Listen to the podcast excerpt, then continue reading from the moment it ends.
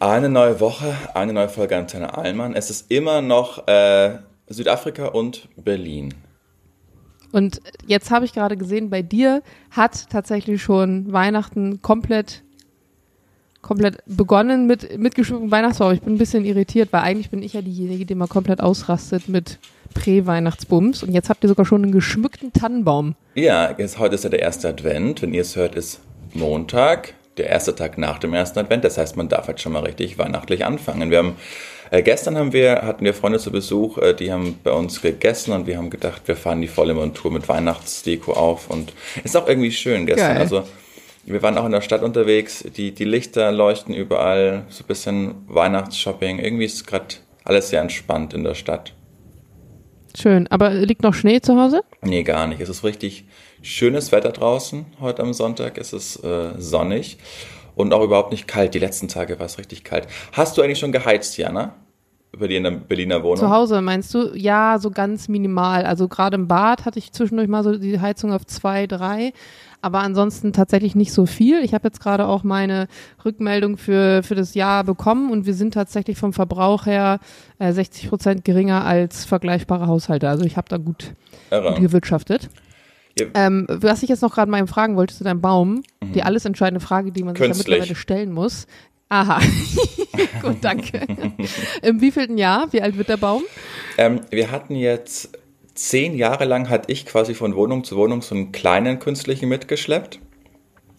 Und, also, und den haben wir letztes Jahr ähm, geschenkt bekommen, tatsächlich. Äh, und Zehn Jahre lang? So lange wohnst du doch noch gar nicht alleine. Ähm, doch. Ich bin jetzt. Bist werde, du nicht 26? Ich bin, werde 28 äh, und ich bin oh. seit 18. Seitdem wohne ich nicht mehr zu Hause. Ah, okay. Und du hast dir direkt einen Tannenbaum sozusagen angeschafft mit 18. Ich weiß gar nicht, auf einmal war der da. Ich weiß gar nicht, wer den. Ich habe den nicht gekauft auf alle Fälle, aber auf einmal war der irgendwie da. Ah. Den hat ja in der Münchner Wohnung und so dabei. Und ähm, genau, und den haben wir letztes Jahr ist wirklich super schön. Da sind auch die, die Lichter und so dabei. Aber wir haben, also ich glaube, ich habe auch meine Eltern, ich weiß das noch ganz gut. So mit 14, 15 habe ich die einfach dazu überredet. Ich weiß noch, ich, bin diesen, also ich will das überhaupt nicht, nicht zum, zum Moralprediger aufstellen, aber ich habe das irgendwie immer so krass gefunden, dass dann so ein Baum einfach in der Wohnung steht und dem wird dann quasi sechs Wochen dabei zugesehen, wie er immer weiter verdurstet und irgendwann sprams schmeißt ihn einfach über den Balkon und dann liegt er da einfach. Das fand ich irgendwie immer. Ich finde, es gibt auch nichts Traurigeres. Also bei uns zum Beispiel in der Straße gibt es so eine Kreuzung, wo sich vier Seitenstraßen sozusagen treffen und ähm, da ist so eine kleine Straßenbegrenzung und davor werden immer die Bäume gesammelt und dann zu Weihnachten einfach dieser riesige Haufen an Baumleichen. Das ist irgendwie ja. total traurig. Aber ich ähm, finde auf der anderen Seite auch, weil meine Eltern, genau wie bei dir, hatten natürlich früher immer einen echten und es hat auch irgendwie Charme gehabt, mit der Familie loszuziehen und mhm. sich einen Baum auszusuchen und wie sieht der aus und so weiter und den dann hochzuschleppen. Und dieses olle Plastikding, was sich dann da auseinanderfaltet und halt auch aufs Plastik ist. Also ich, ich muss sagen, ich verstehe beide Parteien zu 100 Prozent. Wir haben auch einen künstlichen, allerdings noch keine zehn Jahre, sondern erst zwei. Ähm, den habe ich super teuer im Internet bestellt, weil man kann den auch, der sieht so ganz echt aus und dann kann man diese Nadeldinger so hinbiegen, wie man das haben will so. und den dann noch eine Stunde lang formen, genau. Mhm. Und man muss auch sagen, sehen, also wenn man nur hinschaut, sieht man es wirklich nicht. Man merkt es dann in den Fingern, wenn man den auseinandergefaltet hat, finde ich. Ja, ah, das ist halt so ein Ding. Und was soll ich gucken? Ja, schön, schön kitschig, so ein bisschen amerikanisch vom ja, Stil her, ne? Also wenn ihr das jetzt sehen könntet, das ist ein rot-weißer Baum mit so mit so Plüsch-Teddybären dran und so Brezeln und so Fliegenpilzen und dann alles in so Lack, roter Lackfarbe, aber ich finde ihn sehr schön. Der passt gut bei euch in die Wohnung mit dem vielen Weiß. Ja, Richtig hübsch. Aber guck mal, aber man sieht auch nicht, dass der künstlich ist, ne? Der ist auch sehr, sehr Ja, der sieht ganz gut aus, das stimmt. Ja.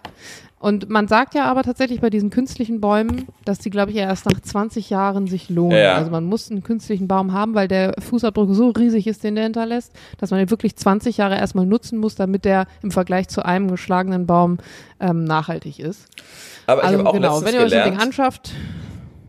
Ja, dann haltet den lange. Aber ich habe, der hält auch lange. Und ich habe letztens auch äh, gelernt durch Energy, durch die Radiosendung, dass in Berlin das so ist, dass ja dann alle Anwohner dazu angehalten werden, den wirklich auf die Straße zu werfen. Und dann kommen Leute von der Stadt, nehmen die Bäume mit, die werden verbrannt. Und so ähm, wird quasi Also ich habe gen genau den Hergang vergessen. Aber die nutzen quasi diese alten Tannenbäume, um, äh, um, um Energie herzustellen. Also die, für die Energieversorgung der Stadt sind die Bäume total wichtig. Irre, mhm. oder? Wobei durch Verbrennen von diesen Bäumen ja wiederum äh, auch wieder andere Sachen freigesetzt werden. Also, I don't know, naja, am Ende des Tages. Also, ich, was ich gut finde, es gibt mittlerweile ähm, Anbieter, ich weiß leider den Namen nicht, ich will das keine Werbung machen, aber da kriegst du einen Weihnachtsbaum im Topf liefern dir den ja. und danach holen sie den dann wieder ab und pflanzen den wieder ein. Da muss man auch aufpassen, weil es gibt solche und solche Anbieter und viele große Bäume, wenn die erstmal rauskommen mit der Wurzel, dann können die sich nicht wieder einwurzeln, also dann gehen die trotzdem ein. Ähm, da muss man echt schauen, dass es dann auch irgendwie nachhaltig gemacht wird. Aber den Grundgedanken fand ich eigentlich damals ganz cool. Wollte ich immer noch mal ausprobieren. Vielleicht mache ich das mal dieses Jahr, weil dieses Jahr ja meine Eltern zu uns kommen. Wäre eigentlich eine Idee. Naja, ich weiß nicht, wie weit vor man das anmelden muss. Aber wie lange habt ihr den Baum dann immer? Äh, bis zum 6. Januar. Irgendwann ist doch dann irgendwie drei, alle drei, drei, drei Könige genau, oder was drei, auch immer. Ja. genau. Heilige drei Könige und dann ja. Äh, Lass uns mal ganz kurz, weil wir haben noch nie darüber in der Sendung gesprochen. Ich hoffe ganz arg, dass du ankommst in Berlin und dass sich nicht irgendwelche KlimaaktivistInnen von der letzten Generation Boah, aufs Flugfeld. Alter, ich habe mich so aufgeregt, Oder? kannst du dir vorstellen, ne? Wirklich. Ich dachte mir, also erstmal fand ich es mal wieder schockierend zu zeigen, wie einfach Leute sich aufs Flugfeld kleben können. Ja. Also wie einfach Leute in diesen Sicherheitsbereich kommen können. Das ist ja der innerste Sicherheitsbereich.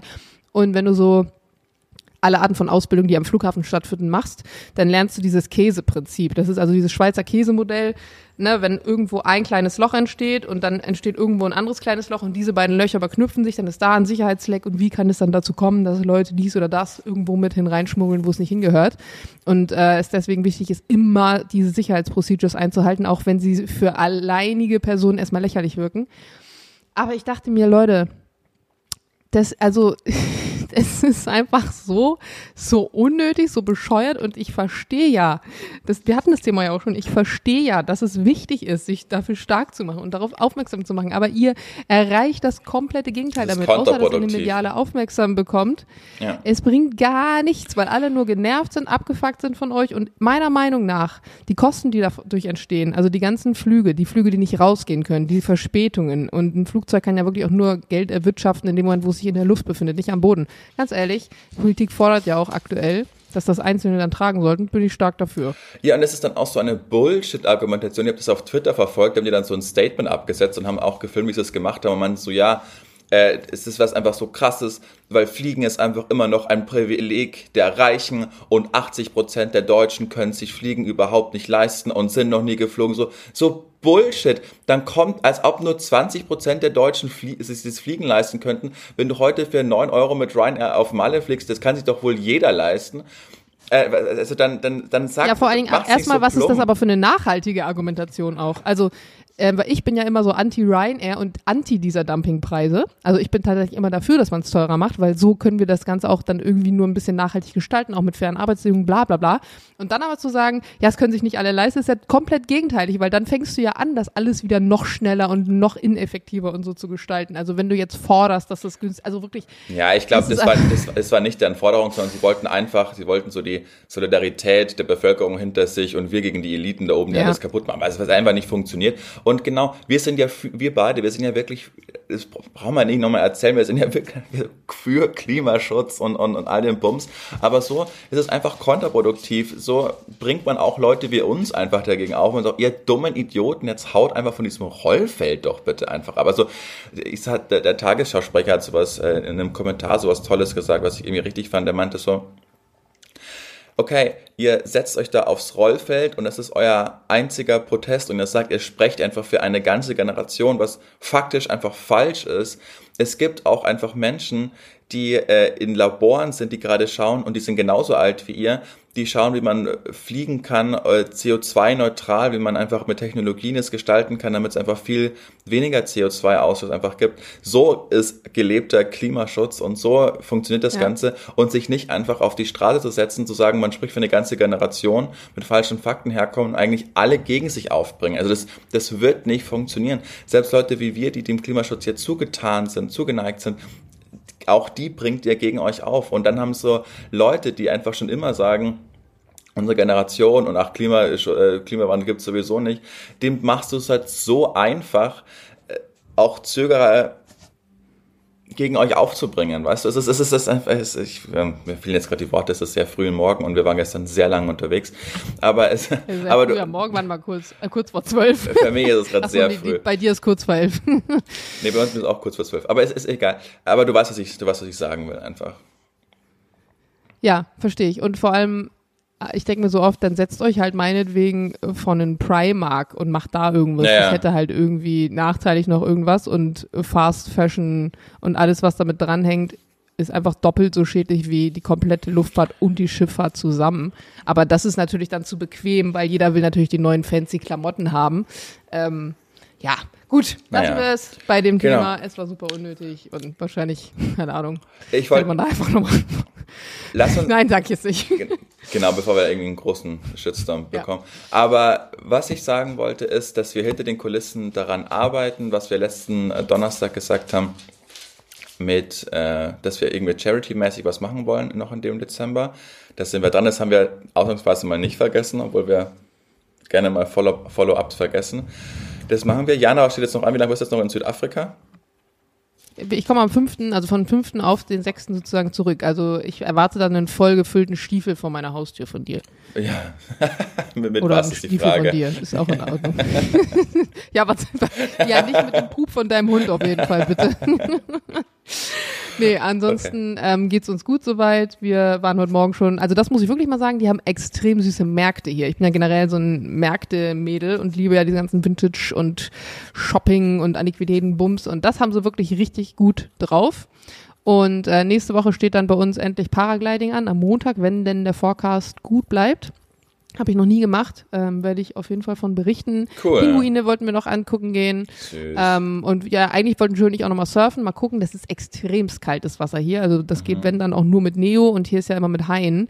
Da gibt's dann, da musst du erstmal Flaggenkunde machen, welche fahren jetzt was bedeutet. Ist da gerade ein Hai zu sehen oder sind die alle weg? Mal gucken. Mhm. Aber Hättest du da Angst? Ähm, Weil ich habe super Angst vor, vor Haien. Nee, ich, also ähm, ich glaube, ich bin in vielen Punkten manchmal so ein bisschen optimistisch naiv. Das ist bestimmt nicht immer gut. Aber mit diesen Haigeschichten, klar, das kann passieren. Ähm, aber die Wahrscheinlichkeit, dass du beim Autounfall irgendwie dir was tust, ist deutlich größer und trotzdem fährt ja jeder Auto. Also man kann, also ich verstehe das auch total, wenn Leute sagen, nee, dem Risiko will ich nicht ausgehen, äh, mich nicht aussetzen. Ähm, und wenn da jetzt eine Haiflagge ist, würde ich da jetzt auch nicht reingehen. Aber ja, Weißt du noch, ich weiß nicht, weiß nicht, weiß nicht, ob du da dabei warst, beim, beim Real Talk, André Wirsig hieß der.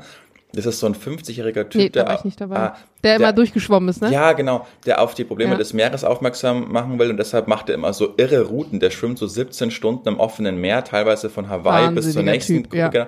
Und der muss dann auch immer mitternachts anfangen, weil dann da noch die Wellen relativ ruhig sind. Und der Ja. weiß jetzt aber, und das fand ich so krass, wenn er jetzt da rausschwimmt, ist er halt nach 100 Meter umgeben von Orcas und weißen Haien, die ihm dann auch mal ein bisschen so ans Bein knabbern. Und ich meine, ja, aber wie bleibt man denn da ruhig? Und er meinte, ja, man, man muss die Ängste einfach unterdrücken und, und weiterschwimmen und sagen, es wird, wird schon gut gehen. Also es ist auch immer gut gegangen bei ihm. Klar, irgendwie von Quallen ist er mal irgendwie, der ist in so einen Feuerquallenschwarm reingekommen, da ist er fast nicht mehr lebendig rausgekommen, aber zumindest hat ihm noch nie, hat, hat ihm noch nie mal ein weißer Hai einen Fuß abgebissen. Der war echt Es beeindruckend. gibt so eine, so eine Tiefseeschnecke auch, die, äh, also Taucherin, ähm, die auch für Haie sich einsetzt und erforscht, weil der Hai ja ähnlich wie der Wolf vom Menschen immer so sehr negativ dargestellt wurde und die, die Gefahr, die eigentlich von diesen Tieren ausgeht, die ist viel, viel, viel geringer, als wie man immer tut, wie hoch sie wäre. Und sie sagt auch, das sind eigentlich keine aggressiven Tiere. Nur wir Menschen können oftmals deren, deren Körpersprache halt nicht lesen und wissen halt nicht, wann was ist. Ähm, und die macht auch so Videos, ähm, wie du jetzt mit Haien, wenn sie, also es gibt so ein Video von ihr, da denkt man halt, der Hai würde sie angreifen und dann war halt begrüßt er sie halt. Und dann drückt sie halt so an der Seitenflosse und dann schwimmen sie halt so parallel nebeneinander weiter und was weiß ich. Also voll faszinierend. Klar, man sagt immer, das geht nur so lange gut, bis dann doch mal was passiert. Ist ja ähnlich so mit, mit, äh, wie heißt er noch, Roy und wie heißt der andere Typ? Siegfried und Roy mit den, mit den äh, Tigern und so. Rosenheimer. Aber ich, ja, aber ich denke mir dann so, ja, Ja, shit happens. die Gucken wir auch mal. Wenn ich dann nächste Woche mit einem Gliedmaß weniger, nein, Nein. Wird natürlich nicht passieren. So vielleicht nämlich. gehen wir auch, wie gesagt, vielleicht gehen wir auch gar nicht surfen, weil arschkalt und wir haben noch so viel auf äh, To-Do-Liste nächste Woche, dass es vielleicht gar nicht mehr reinpasst. Schauen wir mal. Passt auf alle Fälle auf euch auf. Ich würde sagen, wir nach 15 Minuten rappen wir es hier einfach mal ab. Äh, wir unterbrechen den Urlaub nichts allzu lang. Heute Abend spielt Deutschland. Ich schaue es mir an, nachdem wir 2-20 gegen Japan verloren haben. Aber das Gute ist, wenn wir rausfallen, es ist mir wirklich, ich merke, wie total egal es mir ist. Aber wenn wir gewinnen, bin ich natürlich sofort ich im krieg gar nichts mit. Mir geht's voll am Arsch vorbei. Ich habe bis jetzt nur eine Halbzeit gesehen von der WM. Das war die erste gegen Japan. Da haben wir gut gespielt. Die zweite konnte ich nicht mehr anschauen, weil ich arbeiten war. Aber ich sage eins, Jana, wenn wir heute gegen, wenn wir die Spanier weghauen, dann bin ich sowas von, von dem WM-Hype. Dann fliege ich runter nach Katar und verhandeln mit den Kataris den Ölpreis neu. So, das war's von der Stelle. Äh, wir haben euch ganz lieb. Ihr wisst Bescheid. Fünf Sterne bitte und gerne abonnieren. Sagt, dass es uns gibt. Diana. Diana. Und der Julian. Tschüss. Tschüss.